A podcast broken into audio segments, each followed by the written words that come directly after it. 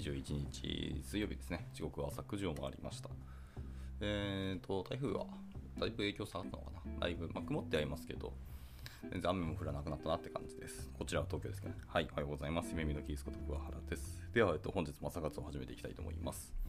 えーと、今日はですね、えー、何を読むかまたいろいろ下がってたんですけど、えー、また、あのー、気になった、あのクッキーの話ですね、サードパーティークッキーの話の記事を見つけたので、まあ、やっぱこの辺は Web エンジニアとしては知っておかなきゃなっていうの思いもあって、えー、で読んでいこうと思います。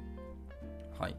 えーとまあ、更新ですね、2023年に向けた、えーと、Google の方の、えーと、ブログがあって、そこの記事のリンクも貼られてたんですけど、えーと、すでにあの新しいやつですね、The Second Half of 2024っていうのがあって、まあ、2024年前半の方か、まあ、セカンドなので後半か、の、えー、と目標というか、想定のブログ記事も更新されてたりするので、まあ、その辺も含めてちょっと読んでいこうかなと思っております。はい、ちょっと9時10分と時間が過ぎてしまったので、今日はちょっと時間、後ろ倒しになってしまう感じですね。はい、では、えー、早速入っていきたいかなと思います。えー、改めて、えー、New Recipes for Third Party Cookies というところですね。じゃあ行きましょう。えー、プライバシー保護の観点から、えー、ウェブプラットフォームはサードパーティー製クッキーのサポートから脱却し、えー、まずロックダウンを行い、え、最終的には2023年の後半から、えー、2024年後半にサポートを終了する予定ですというふうに言ってます。はいまあ、これ、あの前日してましたね。いろんな、あの、僕もウェブとか、まあ、ツイッターから情報を得たんですけど、はいまあ、廃止の想定が2023年後半から2024年の後半になったっていうところは、あの、別の記事のリンクも、あの朝活でどっかで読んだ気もしますね。はい、っていうふうになったそうですね。はい。で、えっと、まあ、その、なんですかね、お話から、えー、具体的なところに入っていこうと思いますが、えー、まずは背景ですね。バックグラウンド、What does third party mean? っていう意味ですね。はいまあ、サードパーティークッキーの意味っていうのはまずそもそも何ですかというところからです。えー、サードパーティークッキーとは、えー、ウェブページ上の、えー、サードパーティーコンテキストから設定または送信される、まあ、クッキーのことですよと。はいまあ、クッキーの説明はちょっとあの今回割愛します。あの調べていただけて出てくると思いますので、はい、皆さんちょっと調べてください。で、えっと、サードパーティーコンテキストとは、えーえー、登録可能なドメイン、まあ、ETL プラス1と呼ばれることもありますと。えー、E の TLD プラス1と呼ばれたりするんですね。はい。まあ、登録可能なドメインと、えー、ドメインがドメインが、えー、トップレベルページのものと異なるフレームまたはリソースのことですよと。それをサードパーティーコンテキストと呼ぶらしいです。で、これはクロスサイトと呼ばれることもあります。はいはいはいはい。なるほど。クロスサイトね。で、一応なんか1枚画像が貼ってますけど、まあ、例としてですね、えー、http コロンスラスラドメイン 1.com スラページ 1.htm みたいなのがファーストパーティーですねと。で、その下に、えー、と iframe で http コロンスラスラのドメイン 2.com と、えー、サブフレーム .html ってやつですね。これがサードパーティーです。で、また、とイメージ画像ですね。イメージ画像は http. コロンドメインスラスラのドメイン 3.com の、えー、スラッシュ、えー、トラッカー .gif みたいなやつです。まあ、これもサードパーティーと呼ばれたりしますと。はいはい。というとこですね。まあ、こんな例を、えーと、今回画像が貼ってました。えーとまあ、今言った通り、ドメイン 2.com とドメイン 3.com っていうのはドメイン 1.com が提供する親ページに対する、まあ、クロスサイトの、まあ、サードパーティーですと。まあ、対照的に、えー、サブ .domain1.com からのリソースはクロスオリジンですが、ドメイン 1.com への同一サイト、つまり第一党ですよっていうことは言ってますね。はいはいはい。クロスオリジンとまクロスサイトっていう別のお話の観点でちゃんと述べてましたね。はい。まあ、よくありますよね。あのウェブページの中に、えーと、iFrame とかあったりとか、えー、と別の、あのー、ドメインからの画像ですね。まあ、例えば S3 に画像を入れて、画像だけはそこからえ取りに行くとか、結構ありますね。まあ、そういう時は、えーと、クロスサイトの、まあ、アプリケーションということになりますね。はい、親のドメインと別のドメインですから。えーと、サブドメインの時の方は、えーと、同一サイト、まあ、同一大統にはなるんですけど、いわゆるファーストパーティーにはなるんですけど、クロスオリジンっていう形になるそうですね。はい。で、重要なのは、ドメイン 2.com とドメイン 3.com からのフレームまたは、え、画像っていうのは、え、ドメイン 1.com の、えー、クッキージャー、クッキージャーってなんだ？クッキージャー、クッキージャーってなんだ？あ、ほんま、クッキージャーって書いてますね。これちょっとまず僕がわからない。えー、クッキージャーってのがあるんですね。のクッキーを見たり変更したりできずですね。えー、ちょっともう一回行こう。えー、重要なのはドメイン2とドメイン 3.com からの、えーと、フレームまたは画像っていうのはドメイン 1.com の、えー、クッキージャーのクッキーを見たり変更したりできず、ドメイン 1.com で実行中のスクリプトっていうのは埋め込まれたドメイン 2.com またはドメイン 3.com、えー、コンテキスト用のクッキーを見たり設定したりできないよっていうことですね。はいはいはいはい。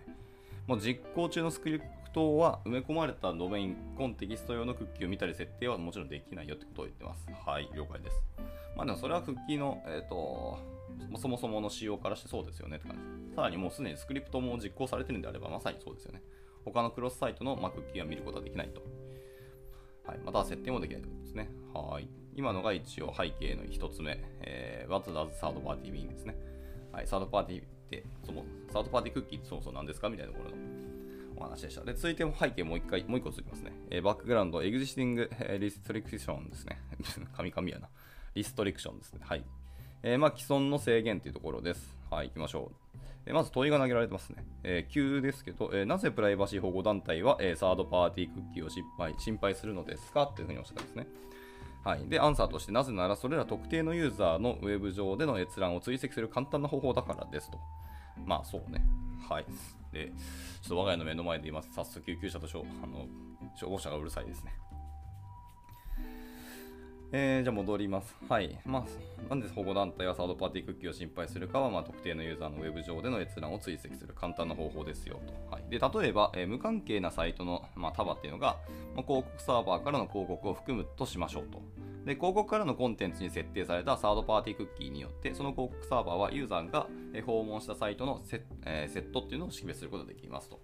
え例えばユーザーが訪れた3つのページを考えてみましょうというところで、え今3つの、えー、と画像が貼られてますね。まあ、一個一個いきます。えー、1つ目の画像は、えー、ユーザーが、まあ、1つ目のサイトになるんですけど、えー、https コロンスラスラ、まあ、runnersworld.com みたいなサイトですね。で、これはまだファーストパーティーです。で、その中に、えーと、イメージが貼られてたとして、そのイメージの、えー、ドメインは、え、http コロンスラスラのドメイン 3.com のなんたら .jf みたいな感じですね。これサードパーティーですと。で、クッキーは、えユーザー ID イコールホゲホゲみたいなやつで、まあ、設定されてるとしましょうと。で、2つ目のサイトは、えっ、ー、と、別の URL ですね。え https コロンスラスのなんたらかんたらでやってますけど、あー、なるほど。これ3つの画像を今比較したんですけど、要は別々のサイトですね。3つの別々のサイトに行きます。それはもちろんドメインは違いますと。で、それぞれのドメインはファーストパーティーです。ただその中に埋め込まれている画像は全部同じところを見に行ってるって感じですね。サードパーティーの画像は、ま、全部同じですし、えーと、クッキーの値もユーザー ID イコールホゲホゲって値は全部一緒だと。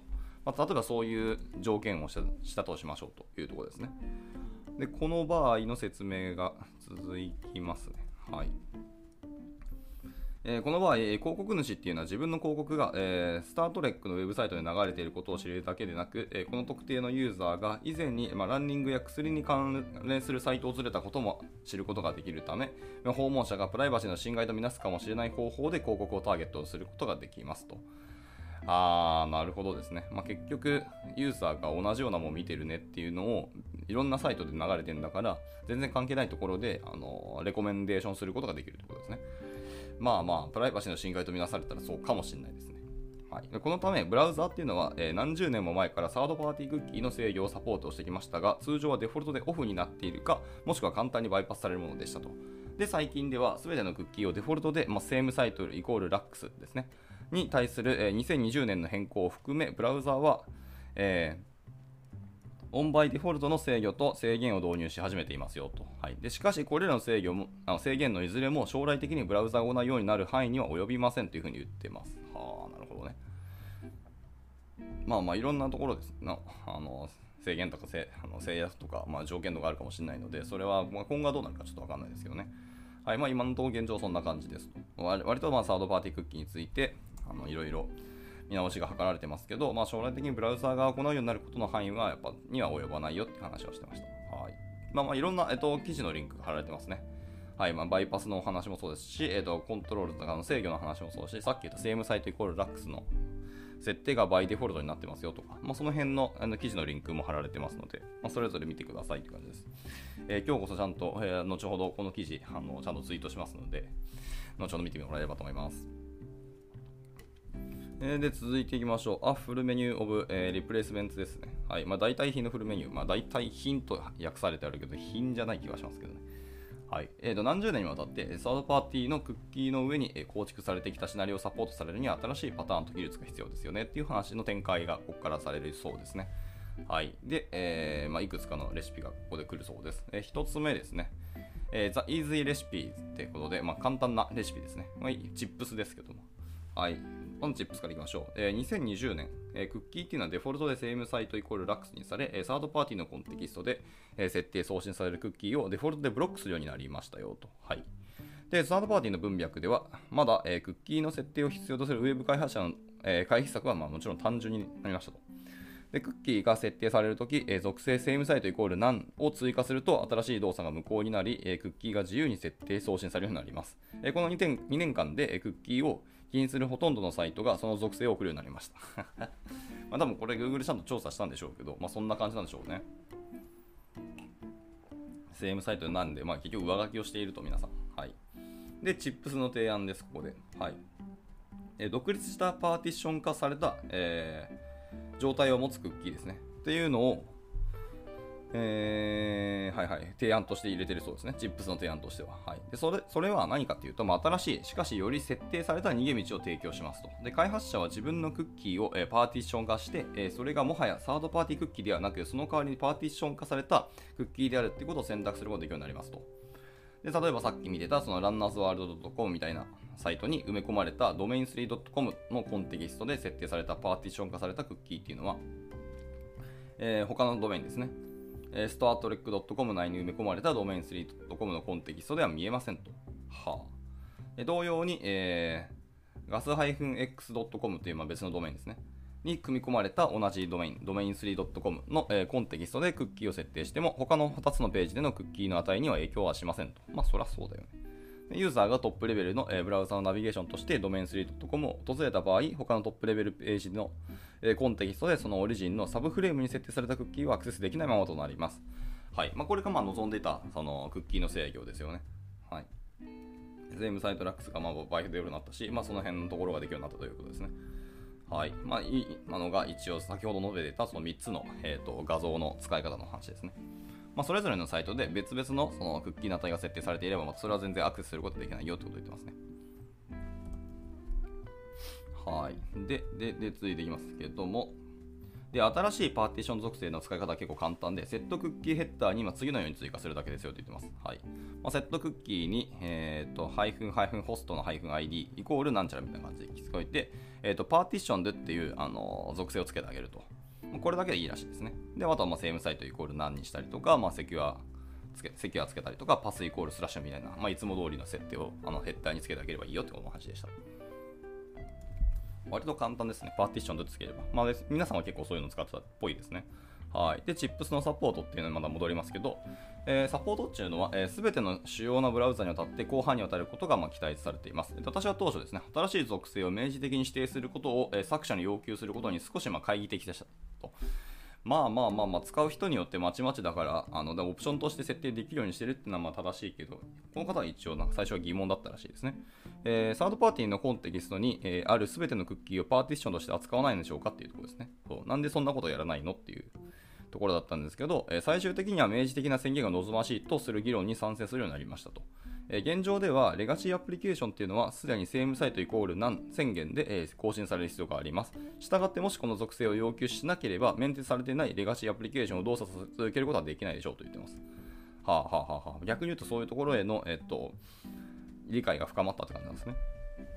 うん、はい。まあ、今のが1つ目の、えー、簡単なレシピでしたね。はい。とにかく、えー、セームサイトイコール何で設定してあげれば、まあ、上書きしてあげれば基本的にはクッキー自由に送ることができますよと。ただ、あの別のドメインとかでやってる、えー、別のドメインで、えー、使われている同一ドメインの、まあ、画像とかの方に設定されたクッキーというのは別に他のサイトでは影響しないので、そこは問題ないよって話をしてますね。はい。で、続いて、えー、 Explicit Recipe ですね。はい。ちょっと、えっ、ー、と、別のアクセスですけど、ストレージアクセス API というところが次のレシピだそうです。はい、行きましょう。ストレージアクセス API って、これもリンク貼られてますね。そもそもストレージアクセス API って何ぞやって感じはしますけど、えっ、ー、と、モジュラに載ってますね。文字のリンクが貼られてます。ハズストレージアクセスっていう、えーと、文字のリンクが貼られてました。はい。えー、いきます、えー、ストレージアクセス API っていうのは、ウェブサイトがサードパーティーのコンテキストで、え、ストレージを使用する許可を、え、要求することを可能にしますと。はあ、はあはあ、許可を求めることを可能にしますと。で、えーと、マイクロソフトエッジはブラウザのトラッキング防止機能の影響を緩和するメカニズムとして、えー、2020年にこの API をサポートするサファリと Firefox にも加わりましたと。まあ、同じ流れに乗ってたってことですね。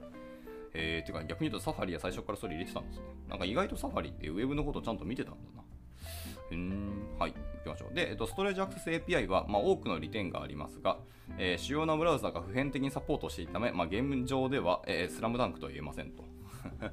スラムダンクとは言えないっていう言い方が面白いですね。まあ、要は、全ブラウザーではちゃんとやってるわけではない。しかも普遍的にサポートしてるわけではないので、まあ、ぶっちゃけるとあんま使えないよねって話かな、これは。っていうところでした。はい。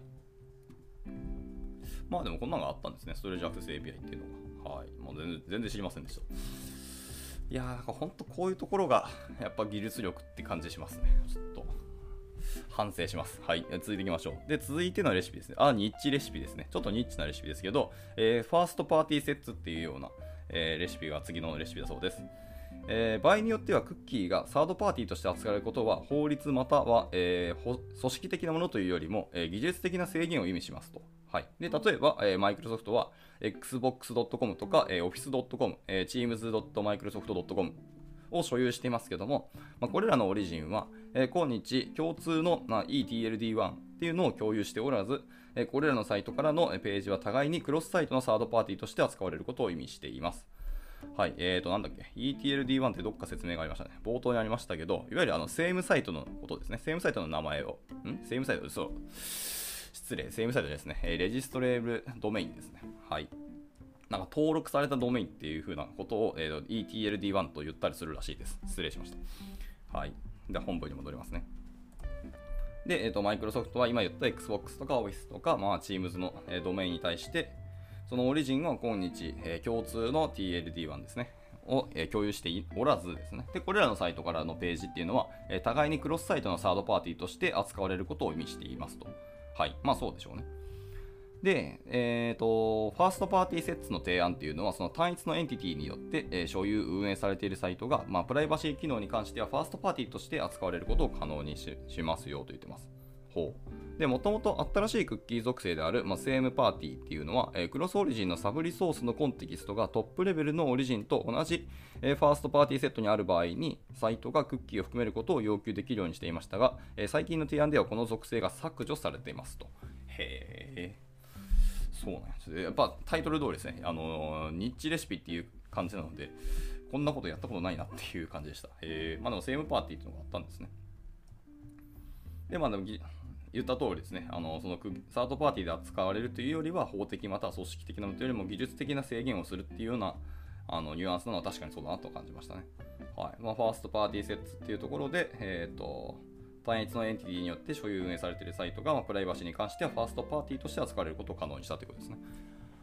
うーん、まあまあなんか、そういういろんなドメインとかいろんなあのプロダクトを持ってる、まあ、大きい会社さんがそれぞれのドメインであの展開をしているという場合にはあの適用できるという感じはしますね。なんかその時の、まあ、あのクッキーの扱いって、まあ、いろんな制限があったりするので、で、まあ、まあ、MS は、えーと、その SameParty か First-Party Set っていうのを一応使ってたらしいですね。はい、なるほどでした。えー、続いてのレシピですね。続いてのレシピいきましょう。えー、 The Authentication Recipe ですね。まあ、この辺がなんか現実解っぽい気がしますけど、認証のレシピですね。えー、 FedCM API っていうのがあるそうです。また知らない名前が出てきた。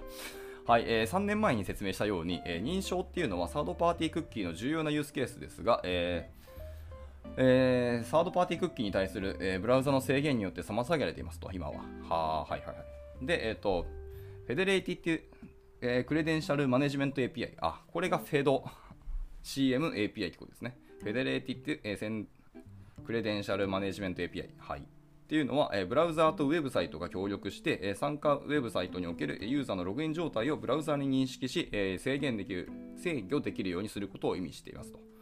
はい。で、クッキーの説明文に説明文にあるように、えー、私たちは以下の条件が全て当てはまる場合にのみ、フェド CM があなたにとって有用であることを期待していますと。えー、3つありますね。1つが、えー、ID プロバイダーであること、IDP ですね。えー、2つ目がサードパーティークッキーの段階的配信の影響を受けていますと。で、3つ目があ、えー、あなたの信頼当事者っていうのがサードパーティーであることっていうことですね。はい。で、えーと、フェド CM っていうのは大きく複雑でかつ重要な仕様であり、もっぱら認証シナリオを解決することをまあ目的としていますというところでした。はあ、全然ちょっと使ったことがなかったんですけど、そう、フェド CM API っていうのがあるんですね。はい。で、えっと、こちらの記事も、えっと、リンクが貼られていまして、えー、これはですね、google.com ですね。developer.google.com の、えー、ブログに飛ばされるそうですね。はい。これはこれでちょっとなんか気になったんで、明日はもしかしたら読むかなと思いますね。はい。ではでは戻りましょう。この記事長えな。もうちょいで、一応今日ですね、あの僕の開始が10分遅れたので、10分後ろ倒しになる予定ですので、まあ、もしあの時間が来た方はあの全然抜けていただいていいと思います。はい、じゃあ続いていきましょう。えー、コンプレキシティアバンダンスですね。えっ、ー、と、複雑な問題が山積みになってますよって言ってます。はい。えー、サードパーティークッキーのサポートからの脱却っていうのは、ウェブサイトの構築方法に大きな影響を及ぼします。えー、望ましいシナリオの互換性っていうのを維持しながら、えー、望ましくないシナリオ、まあ、トラッカーのサポートを、え有意義に中断するっていうことは、本質的には非常に困難ですよと。で私はこれを、まあ、乗客でいっぱいの飛行機が、え飛行中に旅客機のエンジンを交換しようとする することに、え似ているなっていうふうに例えていますと。なかなかそ、そのぐらいの影響でかいもんなんですね。まあまあ、クッキーだからそうなんですけど。えーまあ、クッキーウェブにおけるクッキーっていうのはあの飛行中の旅客機のエンジンとこの人は捉えているといやちょっと面白いなそういう捉え方僕は初めて聞いたんではいでは行きましょうえっ、ー、とコンビナトリックスですね、えー、コンビナトリックスってなんだ？ちょっと僕がわかんないですねコンコンビナトリックスはい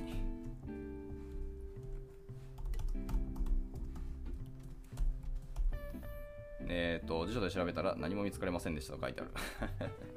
なんかそんな、でも英単語あるんだろうな、これ。はい、すいません、戻ります。えー、サードパーティークッキーの、えー、削除に対処するための複数の、えー、新しいアプローチを追加するとき、それらがすべてどのように相互作用するかを、え慎重に検討する、え推論する必要がありますと。例えば、え仕様っていうのは、えチップスだったり、えーと、ファーストパーティーセットだったり、えストレージアクセス API の動作が、えどのように交差するかっていうのを定義する必要があり、まあ、ウェブ開発者はそのブラウザーが新機能の一部しかサポートしない場合を考慮する必要があります。まあそうだよね。えー、サポートもしているし、かつそれぞれの、えー、既存の機能とのまあ連携性だったりも関わりっていうところをちゃんと定義できているかっていうのは結構重要ですよね。はい。で、えー、っと、続いていきたいんですけど、続いてなぜか知らないけど、えー、翻訳されない。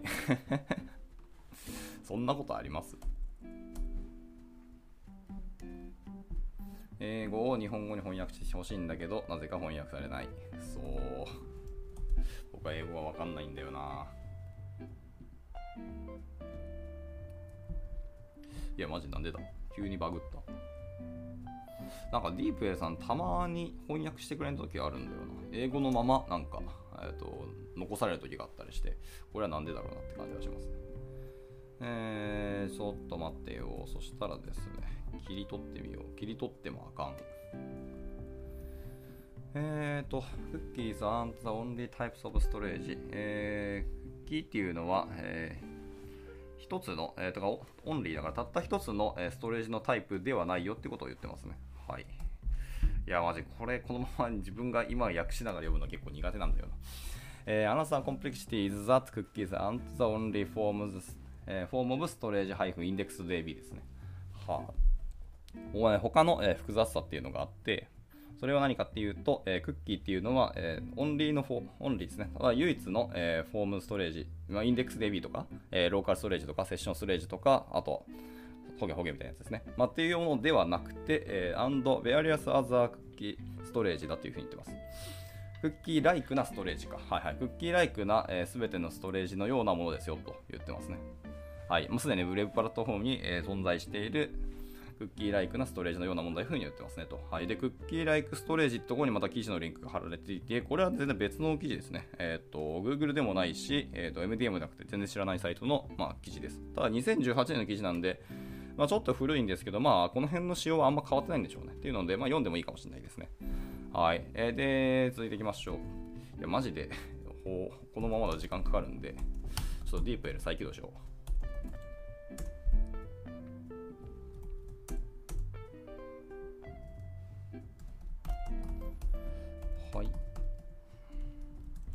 動いてはいそうだな。動いてはいるけど、この翻訳だけなぜか、えー、翻訳されないと。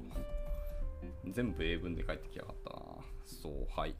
まあ、このままちょっと読んでいこう。えー、limiting only cookies without accounting for other forms of strange、uh, wouldn't get us to where we want to be only privacy だと言っていて、えー、っと、えー、only ですから、まあ、ただ一つの唯一のクッキーに、リミティングが制限すること、without、accounting for other forms ですね。他のフォームに他のフォームへの、えーと、アカウントを、まあ、考慮することなしに、まあ、唯一のクッキーに制限することっていうことですね。はい、っていうのは、えー、wouldn't get us to where we want to be on privacy ですね。はいはい。我々が望むようなプライバシーに、えー、要はサイトを持っていくことはできないでしょうというふうにこの方はおっしゃってますと。はあ、で、えー、That said, cookies are, on,、えー、cookies are one of the more inter interesting forms of storage when it come to privacy as they と言っていて、これはどういうことを言っているかっていうと、えー、クッキーズっていうのは、one of the more interesting より面白い、興味深い、えー、フォームだと、えーストレ。ストレージのより興味深い、えー、フォームだっていうふうにクッキーは言ってますよと。で、when it comes to privacy で、えーと、プライバシーに関してそういうことを言いたいときにってことですね。で、それはどういうことかというと、as they っていうふうに言って4つぐらい書かれてますね。はい。この4つだけでも翻訳してくれたらすごく嬉しいんだが、はい、訳されませんでした。あ sent to the server before the page loads ですな。ページを読み込む前に、えー、サーバーに送られることができるっていうのが一つと、えーと、JavaScript を許可することなしに、えーと、オペレート、運用することができるよってことですね。であとは、えー、operate in case like image elements where no、えー、script execution、えー、context exists ですね。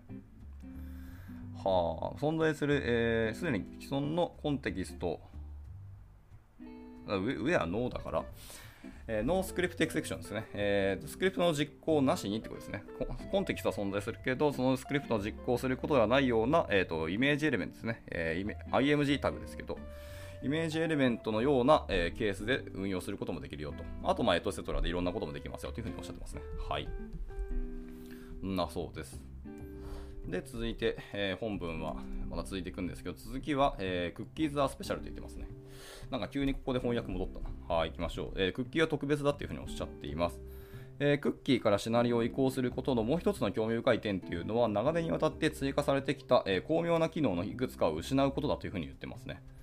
へー。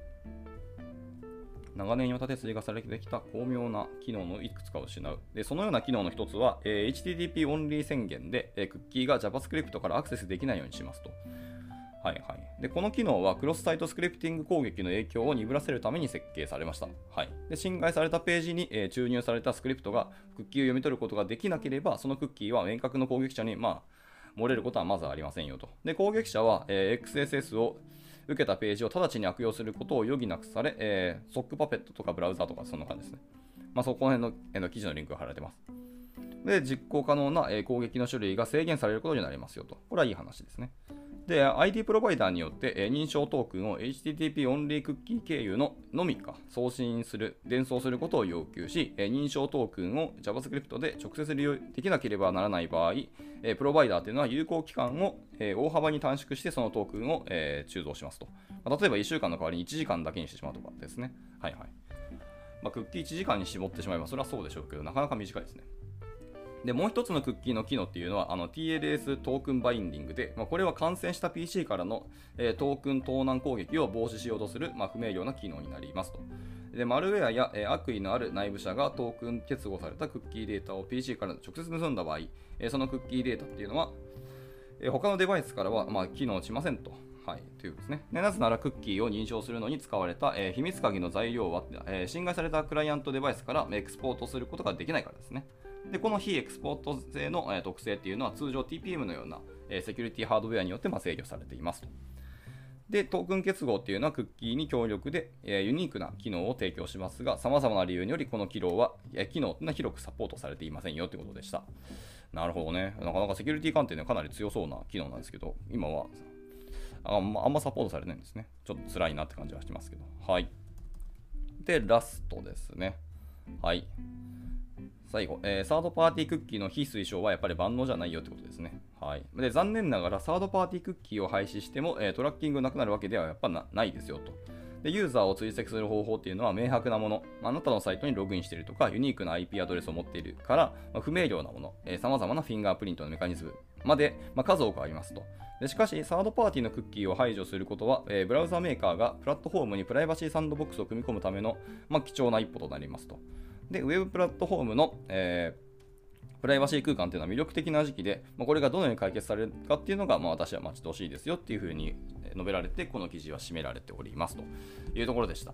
はい。っていうので、一応この記事は以上になります。まあ、いろんなレシピがあったし、まあ、確かにいろんなやり方もあってそうだなっていうのと、まあ、全然知らなかったなっていうあのレシピもあって、まあ、勉強にはなりましたけど、まあ、結局まだ物事は解決しないっていうのはありますし、サードパーティークッキーの戦いはまだまだ続くなっていうのはありますね。一応、その廃止完全なる廃止が、まあ、来年の、えー、と後半ではなくて、2024年の、えー、と後半だっていうことが言及されているので、まあ、そこまで一応猶予はあるんですけど、そのままどんな解決策というか、どういうところに着地をするのかっていう更新をまだまだ待ちたいなというところですね。はい。感じで、まあ、ちょっと遅くなりましたし、ちょっと途中、ディープエルさんが動かなくなって、あの完全にグダグダな感じになってしまって申し訳なかったですけど、一旦今日の記事はこれでしょう。えー、と朝活ですね。は終了しようと思います。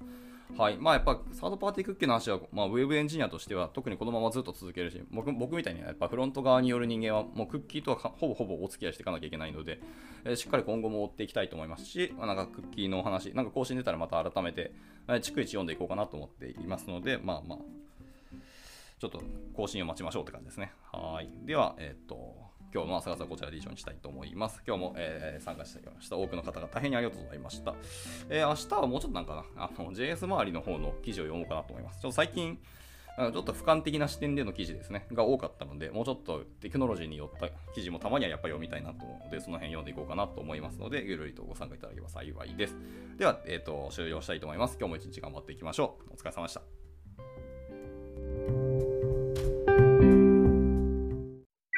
And now, a short commercial break. 現在、エンジニアの採用にお困りではありませんか？